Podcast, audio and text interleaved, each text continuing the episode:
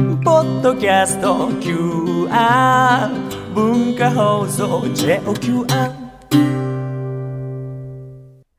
ここは東京浜松町17歳のお二人が経営する喫茶店は本日も開店アジサイって港区の区の花なんですって今日もいろんな色で街を彩っていますいらっしゃいませ。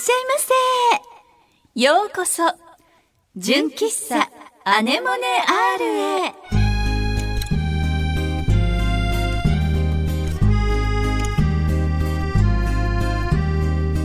皆さんこんにちは、井上きっ子17歳です。おいおい。皆さんこんにちは、チーム P 絶対的センターあっちゃんこと田中敦子17歳です。おいおい。本日も純喫茶アネモネ R 営業いたします。私たちのトークやコーナーはもちろん声優朗読チャリティー文芸アネモネアールについての情報もお届けいたしますはいはいうんいろんな紫陽花見ますけど、現在、えー、紫陽花は319種類あるそうですびっくりだねすごいよね学アジサイとそうじゃないのくらいしかわかんないかも確かに大まかに分けるとそこだよね どちらもいいよねなんかまあ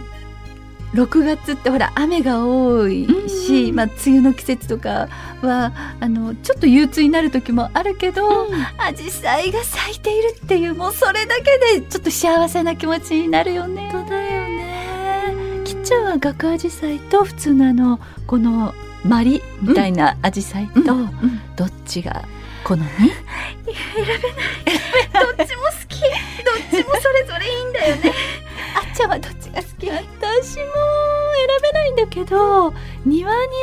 ったのがあの、まるっとした、うちの実家のね、庭にはまるっとした方が多かったから、んあっちの印象がやっぱ強くって確かになんか昔はそっちが多かった気が、多か多かっったた気がするよね。ね昭和昭和あいやいやいや17歳 私た ちおおいいおおいい昭和レトロレトロあい美しい表現だ わレトロな感じもするわよねでもねどちらもいいわよねね皆さんも紫陽花どんな色が好きでしょうかはいそれでは純喫茶アネモネアール開店準備始めていきましょう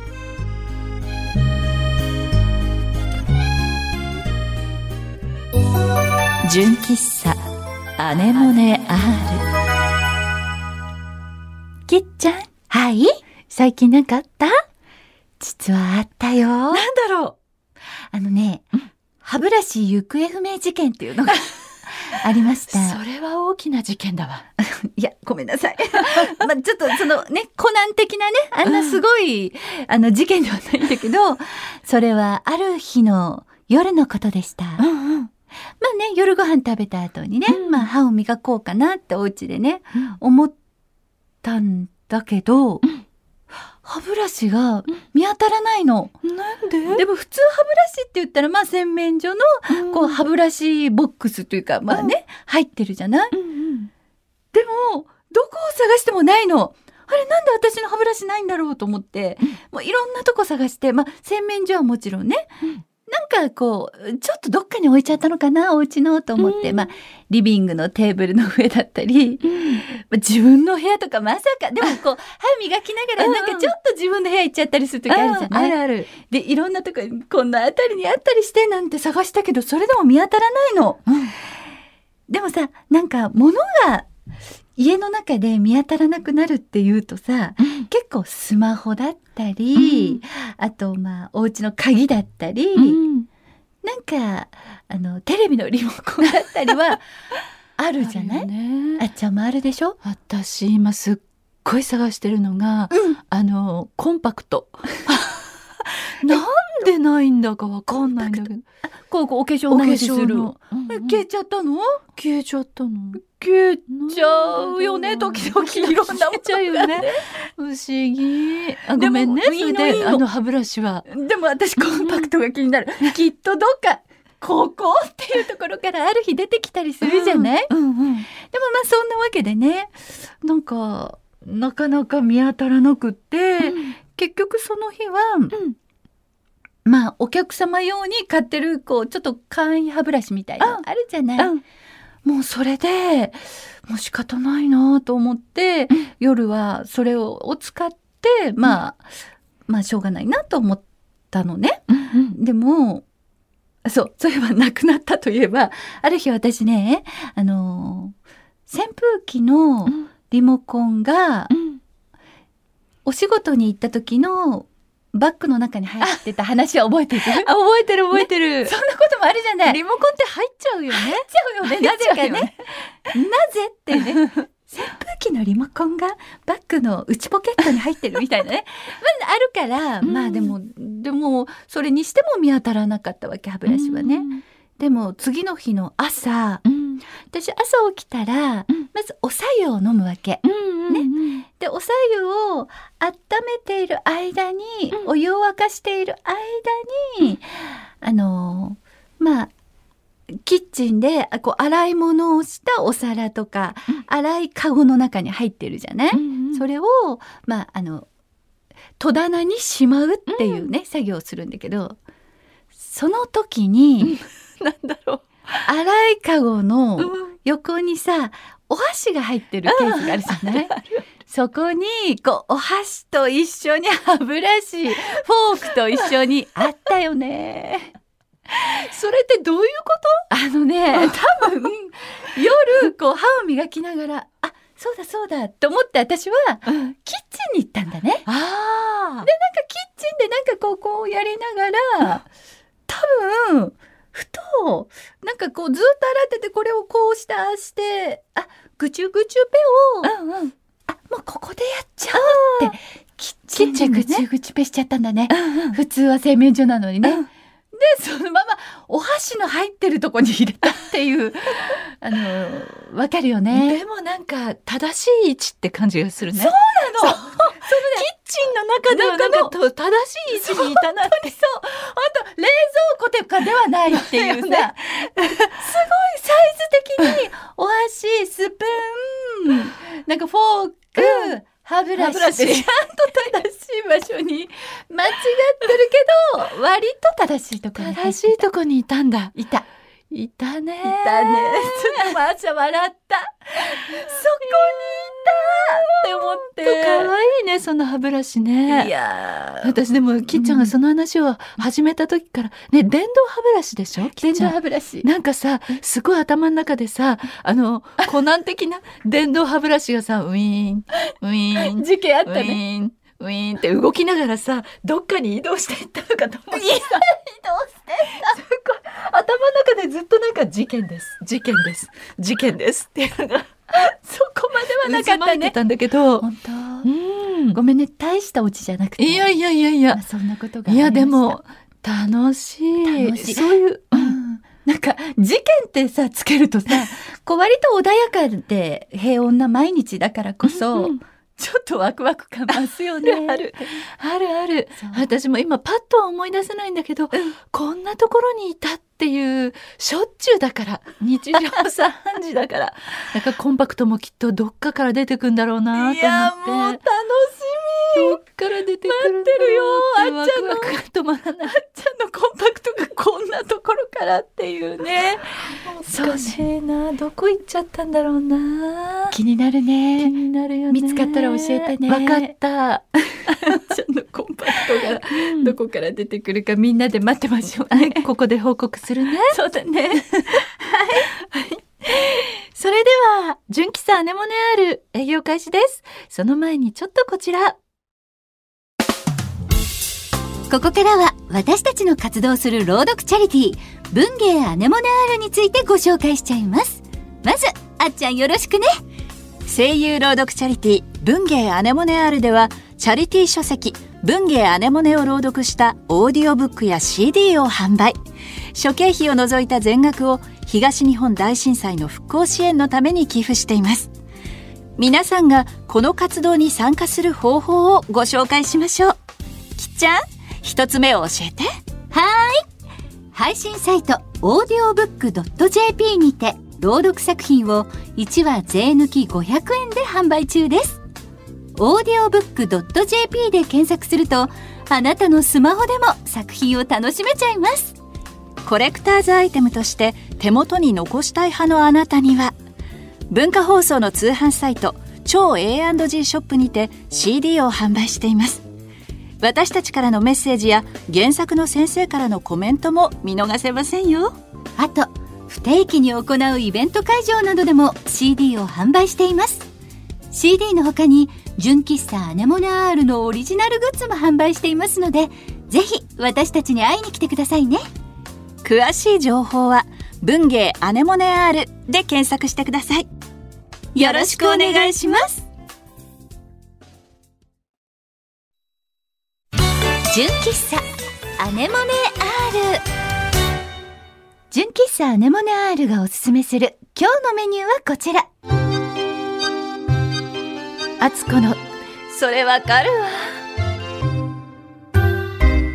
しっかりしてそうに見えてちょっぴりお茶目なあつこさん だいぶねだよね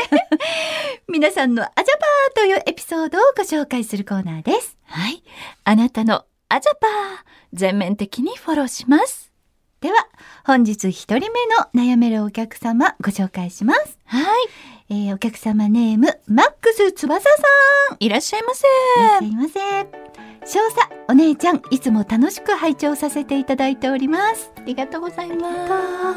初めて投稿させていただきます。はいうんさて、僕は今、カフェ部門で仕事をしておりう、ん新人には、他のスタッフが、いらっしゃいませと言ったら、続いてすぐ、いらっしゃいませと言うんだよと指導しています。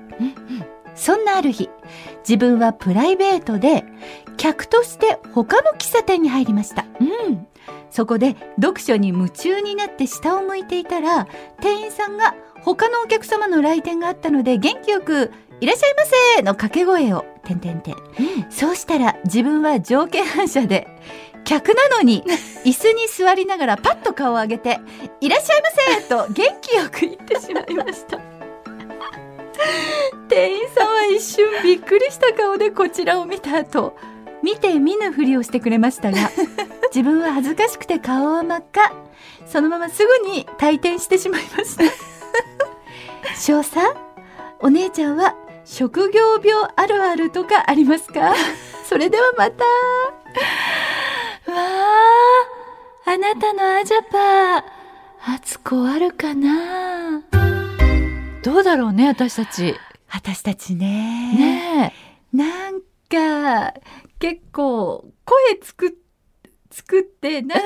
んかを反数しちゃうみたいなえ。そうだね。私車のナビの左に曲がりますみたいなのをゆナビが言った後に左に曲がりますみたいに真似たりとかは つい出ちゃうとかあるかも。ああ、あるねう。んそういうのあるね。あとさ、こうさ、今私、地声っていうか、普通に喋ってると、こんな感じで、のトーンで喋ってるじゃないそうだね。 そうそうする。ちゃんみみたたいいなな、みたいなさだよね。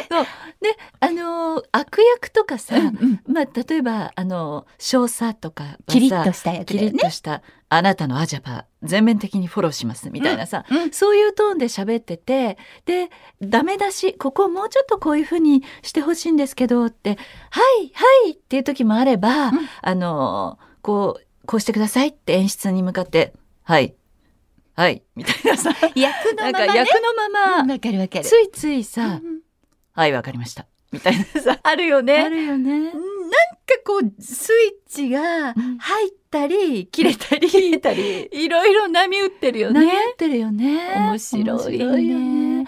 あでともマよックス翼さん可愛いね。可愛いほんと可愛いよね読みながら笑っちゃう。くよくさ、子供で聞くのはさ、学校でさ、こうさ、先生先生っていうの、はい、ママ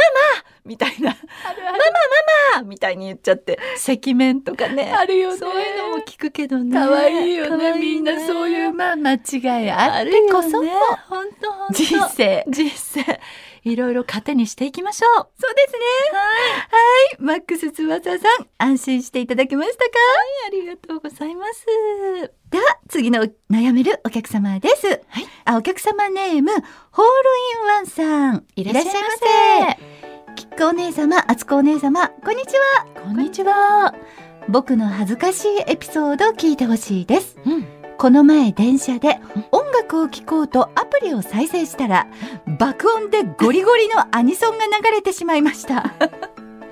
なんとイヤホンが外れていたのです車内中に響き渡り隣の人がビクってなったのがわかりました前に座ってた高校生はちょっと笑ってるし、てんてんてん恥ずかしすぎて目的地じゃないのに次の駅でああ着いた着いたみたいな顔して降りてしまいましたあ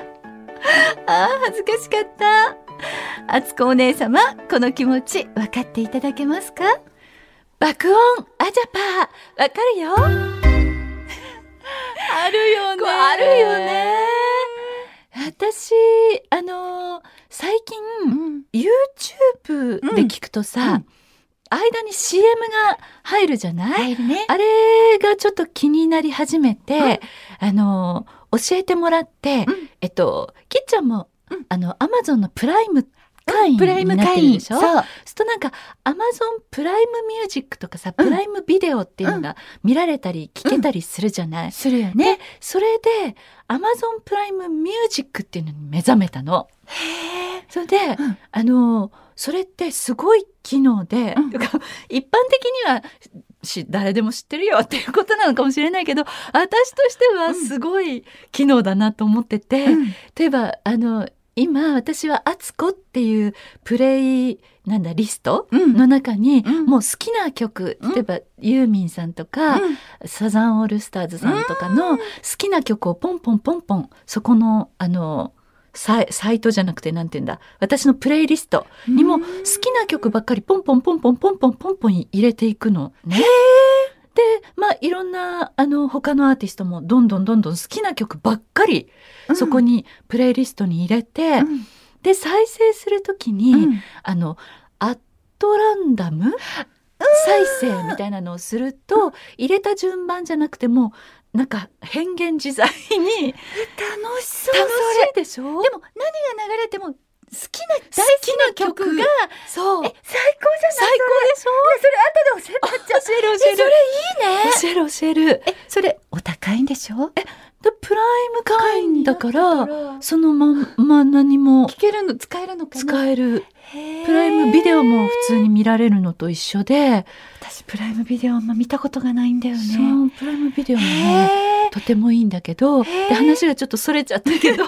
それをやっぱりあの電車の中でこう聞いてていいねもうとにかく好きな曲ばっかり流れてくるからそれすすっごいテンションが爆上がりな の。もう爆音ってさっきねあのホールイマンさんの爆音と同じようにテンション爆上がりでよく聞いてるんだけどで私の場合はそれをこう今ね イヤホンが、うんあのえっとエアポッツを片方なくしちゃったって話は知ったんだっけ、初めて聞くわ。 それあらそうでした大丈夫 本当にこ さこうもうこれもちょっと話すと長いんだけど、いつもこう絶対なくさないようにと思ってあの必ず指差し確認をして入れてたはずなのに、ある時使おうと思って開けたら片っぽないわけ。なんかさっきの話からちょっとつつ ながってるよね。ね繋がっどこかにまた決そうだよめね。てしまったわけよね。いかになくしてるかってことなんだけど。 で今 AirPods がないから、有線のあのイヤホンで聞いてて、とさこう、えっと、膝の上に置いたりして、イヤホンでこう聞いてたりすると、あ降りなくっちゃって思って立ち上がるとゴンって いあのスマホが膝の上にあったスマホがが落ちてゴンって音がするじゃないそうすると周りの人がビクッって すごいあの電車の車両中の人に注目されてで何食わぬ顔して拾って降りるそれでゴンってなった瞬間にイヤホンジャックが取れるわけイヤホンこともあるけどでごと取れちゃうのか。イヤホンごと取れることもあるかな、でもほらあのまあ爆音はしないけ ど落ちた音が爆音だよっていう面白い。そういうことだよねなるほどね。ねそうちょょっとでもホールインワンさんのお話の方が面白いね。いやいやいや、同じぐらい面白いですよ。敦子さんのお話、お話というか ね。まあ実体験。実体験みんな近い感じでやっちゃってるってことですかそんなのやっね。ちゃうことは誰でもあるから安心してくださいってことだね。ホールインワンさん、安心していただけましたかでは、次の悩めるお客様です。お客様ネーム、先生さん。いらっしゃいいらまっしせゃいませ。きっこ姉ちゃん、あつお少佐、文芸アネモネアールの皆様、こんにちは。こんにちは。こんにちは。お邪魔いたします。この前、僕に起こった悲劇を聞いてください。なんだろう。僕の住んでいる地域では、バスに乗るとき、事前に行き先を伝えて乗るときに生産します。あ、事前に言うタイプね。なので、運転手さんに、〇〇駅までですと伝えます。この前、東京で初めてバスに乗ったとき、渋谷駅までですと言ったら、ああ、はい、どうぞと言われて、周りの人も少し驚いた感じがありました。なんでだろうと思っていろいろ調べたら、東京ってバスが一律料金なんですね。周りの人からしたら、なんでこの人急に行き先を宣言したんだろうって感じだったんだと思います。そして降りるとき、運転手さんが気を利かせてくれて、ここ渋谷ですよーと、マイクを通して教えてくれました。心遣いが嬉しい反面、恥ずかしい。僕のやっちゃったでした。少佐、この気持ち分かってもらえますかもう、先生さんの気持ち、すっごくよくわかるアジャパ ー。これ、きっちゃんは、えっと、こういうバスに乗ってたことあるあの一律昔は、私の、うちの地元も、一律じゃなくて、ど、どこまではいくらっていう感じで、そうだよね。どこどこまでって言って、なんか、かなんか、引いてた。ああ、あ、なんか整理券を、うちも、あの、群馬の地元では、多分、長い距離、バスが走るから、い た。今日から、あの、アクリル板アクリがル板が大きくなって横に も横にも、でガンっては今いあるようになりまして、さっきから二人ともゴンってゴンね、ってぶつかってますけど。 手がぶつかっちゃってるねそうそう、なんか整理券引くと、ん1番とか2番とか書いてあっってて、でそそれに、なんか運転手さんのところにある表示板みたいなので、そう値段が変わっていくんだそよう、ね、電光掲示板みたいに3番は、なんか130円とか、うんうんだんだん200円、あ、なんかそうだよね160円になりみたいな。うんうん払うときにその数字とだよね金額を見て払ってたね。流行ってたよね、うんでそれよりも前はうん車掌さんがいて、でまた昭和レトロなエモい話になっちゃうんだけど車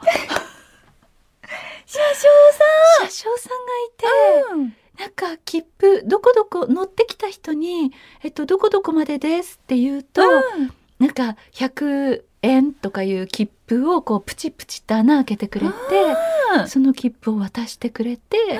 降りる時にそれを出して降りるみたいな、いい車ね。掌さんもいたよね。なんかね、私のところがね、ちょっとあんまり、あそうそ、そうう幼記憶い時もなに、あんまりバスに乗んなかったのかもあーしれそっなかい。そっか、そうそうそんなそんなこともあったんだね。そんなこともあそう昭和の時代はね、うん、そうだった。そんな感じだったんだけ私どたち17歳あそうだったわそうだったごめんなさいあいえ、お時いお間い、がおいおい歪ん だね。歪んだねすっごいよくわかる先生さんの気持ちそうね。ね、で私あのー整理券だから、まあ行き先言ったことはないんだけど、一回あの私学生時代に神奈川に大学生の頃神奈川に住んでて、何回か神奈川で、えっと、お友達と一緒にあの銭湯に行ったへ行ったのね。え、女子大生の頃に銭銭湯湯に行ったのやだ、ちょっ とわもう、なんか、いそれもちょっとドキドキす昭る。和レトロな感じでいいしょわ。で、うなんか神奈川はその頃、うんそのお友達に連れてってもらってお友達の、あのーアパートの近くの銭湯に行ったんだけど、なんか、えっと、洗髪髪を洗うと、うん料金がちょっと高いってあいーうシステムだったの。なんかわかる気がする。でそういうふうに言われてあの「シャンプーします」って言っ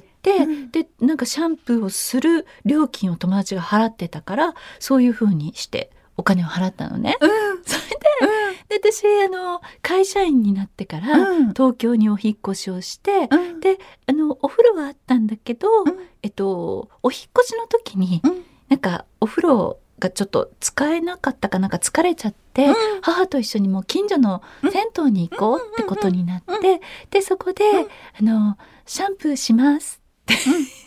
バンダイの人に言ったらあはあ。あなるほどねなるほど確かに今は さ別れてないよねそうでしょみんなするよねみんなするよねっていう感 じでなんか東京はそう関係なかったみたいで「あかわいいかわいい」シャンプーします」って言ったらあ「ははい」みたいに言われたことあったよ同じように。面白いでもその女子高生の頃のあっちゃんが銭湯行ってシャンプーしますってなんかすんごい私聞きながら今神田川が流れ てたいや今もあるかなあの銭湯うわーなんかいいね 古き良き時代って感じだけど、同じようなことをじゃあ、みみんんななやっちゃうことは誰でもあるある。ね、今日は本当に皆さんのエピソードが、あの楽しすぎて、敦子のわかるなはそれを超えられなかったなってそんなことないよ 思ってます。でもみんなでやれば怖くないんだ ぞ。敦子のそれわかるわでした。純喫茶アネモネ R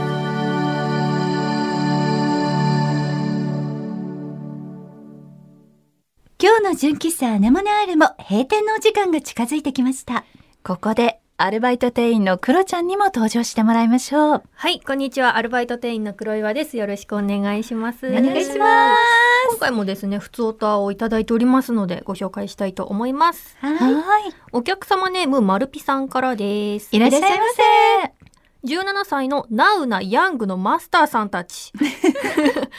アルバイトの黒岩ちゃんお邪魔します。っしゃいませアメリカの方では17年ごとのセミの大発生だそうですね。あそれ私ニュースで見た、やはり17はミラクルななマジックナンバーなのですね。皆さんは最近何かミラクルなことはありましたかセミの方に気を取られてびっくり。なんとかっていう特別な種類のセミが17年に1回だけういっぱいなんか大量に生まれるっていうのをニュースで見たすごいね。今年なんですかなんか今年って言ってうたわけどすごい17ミラクルよねお二人は、まあ、17にとてもあのゆかりがあると思うんですけれ ども何かミラクルなことありましたか17という番号17的にあなんかそういえば私17っていう標識がをこの間見つけてはいただ17って書いてあったそういうで何がって感じし ないなんかここから17キロ先とか国道17号線じゃなくてなくて別に17キロ速度制限ではないですよねではなく遅いってなっちゃいこまうす道よねにこう看板が出てて17ってえそれ逆になんかなんだろう調べたくなりますね何だったんだろうねそれを見つけたのを今ちょっと思い出しましたえー何かこうそのナンバーをうんね崇拝信仰している方がいらっしゃるんですかねどっかで見つけたらじゃあまたホームページ に置いておあ置いそうて、ですね、あのキッコさんのアルバムフォルダから見つかれば見つかれば置いておきますねそうですねね これは一体っていうねくるちゃんなんかあったりするあっちゃんもなんかな多分その意識してるからなだけなんでしょうけど、あのデジタル時計見るときに、うんパッて見て17っていうの結構多い気がします自分は。うんでその瞬間にもうアネモネのことをファッと思い出すんですよ。かる17時17分とかも見ちゃうと、 もう17分いやもうね私もこの間あのスタジオで、えっとこう入館証がああるじツイゃないッターで見あたれでこう名前書いて、えっと、入館時刻とかを書いて、で、で、まあ、今検温があるからあの温度計が置いてあって自分でおでこピッてやって、はいそこのスタジオをね、はいでこう並んでる中からパッて引いたら17だったからよしと 思って今日は一日頑張れるいいね いいことありそうやっぱいいナンバーなんですね。ミラクルナンバーですよ。キーナンバ我々にーとっキてーもナンバーだね、はーい、マルピさん素敵なエピソードありがとうございましあた。りがとうございまはい、さてこのお店では皆様からのメールをお待ちしておりますメールアドレスはアネモネ -r-joqr.net anemone -r-joqr.net です皆様からのコーナーへのメールフリートークで話してほしいお題などこちらまで送ってくださいねここで文芸アネモネ R からのお知らせです文化放送の通販サイト A&G ショップにて声優朗読チャリティー文芸アネモネ R の朗読 CD が現在7作品販売されておりますその中から今日は小野大輔さん出演吉川トリコ先生作少女病近親者ユキをご紹介いたしましょう今回からですねあのその7作品 CD7 作品をちょっとずつ皆さんに知っていただくということでこの時間をお借りしてそんなことをやっていこうかなって思ってます。で、えー、とこちらの作品は吉川トリコ先生の「少女病」という作品のスピンオフになっておりまして、風変わりな女系家族の特別な一日をそれを見つめるいとこの思い温かくてちょっと切ない一編となっておりますこちらきっこさんもあつこさんもご出演されてそうなんです、はいこれ一番最初に収録した作品だもんねですよねうんなので自分がまだ文芸アネモネ R に携わってない時なんですよ実は信じられないよねもうそうクなロんですちよゃんってもう立ち上げの時からいやいやいやお手伝いしてくれてるイメージがあるけどいやいやいやこの頃はまだそうなんですそようだったんだうんね自分がそのえ2013年3月3日のあのイベントを文化放送さんの上のホールで初めてやった「分野アネモネアール」のイベントの23日前からあの手伝わせてくださいって急にもう飛び込みみたいな感じで、あはーそうだったい、ご連絡したのでうんそれがう、んえっと3作目の撮るちょっと前だったのでそっか12作目のことが全然わからなくて。そうどうでしたもうかなり前の話にはなりますがこの作品多分一番最初に収録したと思うんですけれども、そうだ主ね人公小野大輔さん、そうもう多忙なねオノディのあの文化放送に多分ラジオで来てる合間を縫ってそうだったね収録をおあそうな願んいでしすかて本当時間をね作ってうんもらって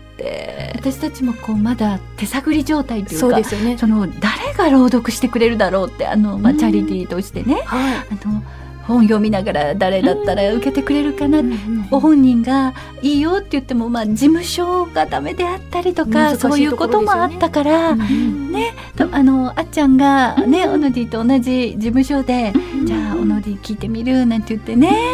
頼んだらもう喜んでっていう感じでやってもらって、ありがたかったね本当にこう素敵な朗読だったよね、懐かしいはい私とあっちゃんも少し、あの出演もさせていただいているってそうでいすうよねはい懐かしいですけどはいはいこちらがですね、えっと、CD の価格が、えー2000円で、えー別途配送料がかかりますのでご了承ください売上は販売手数料諸経費を除く全額を岩手宮城福島3県の各災害対策本部の方に寄付させていただきますということなんですけれどもあの少女病近親者ゆきの CD CD の方なんですけれども今は、えー、と A&G ショップの方では皆様のおかげさまでソールドアウトそうなんですはいとなっすみまておりまして、あとはイベントの時にちょっとだけこう手売りをしたいなという分が残っているだけになっておりますので、あのすぐにもう今すぐ聞きたいっていう方ははいあのオーディオブックドット JP さんはいの方で音源の販売をしておりますので、税抜き500円で販売しておりますので、オーディオブックドット JP さんでうんはい聞いていただければ幸いでございますぜひぜひはい見てくださいねねあの CD と全く変わらないものが音源として500円でそうですおね聞きいただけるので、はいぜひぜひ聞いてみてください。よろしくお願いいたしますお願音で楽しむチャリティー詳しくは文芸アネモネアール公式サイトをチェックしてくださいよろしくお願いいたします次回の純喫茶アネモネアールの配信日は7月3日です。お楽しみにということで、ここまでのお相手は井上貴子と田中敦子とアルバイト店員の黒岩君代でしたまたのご来店お待ちしてます。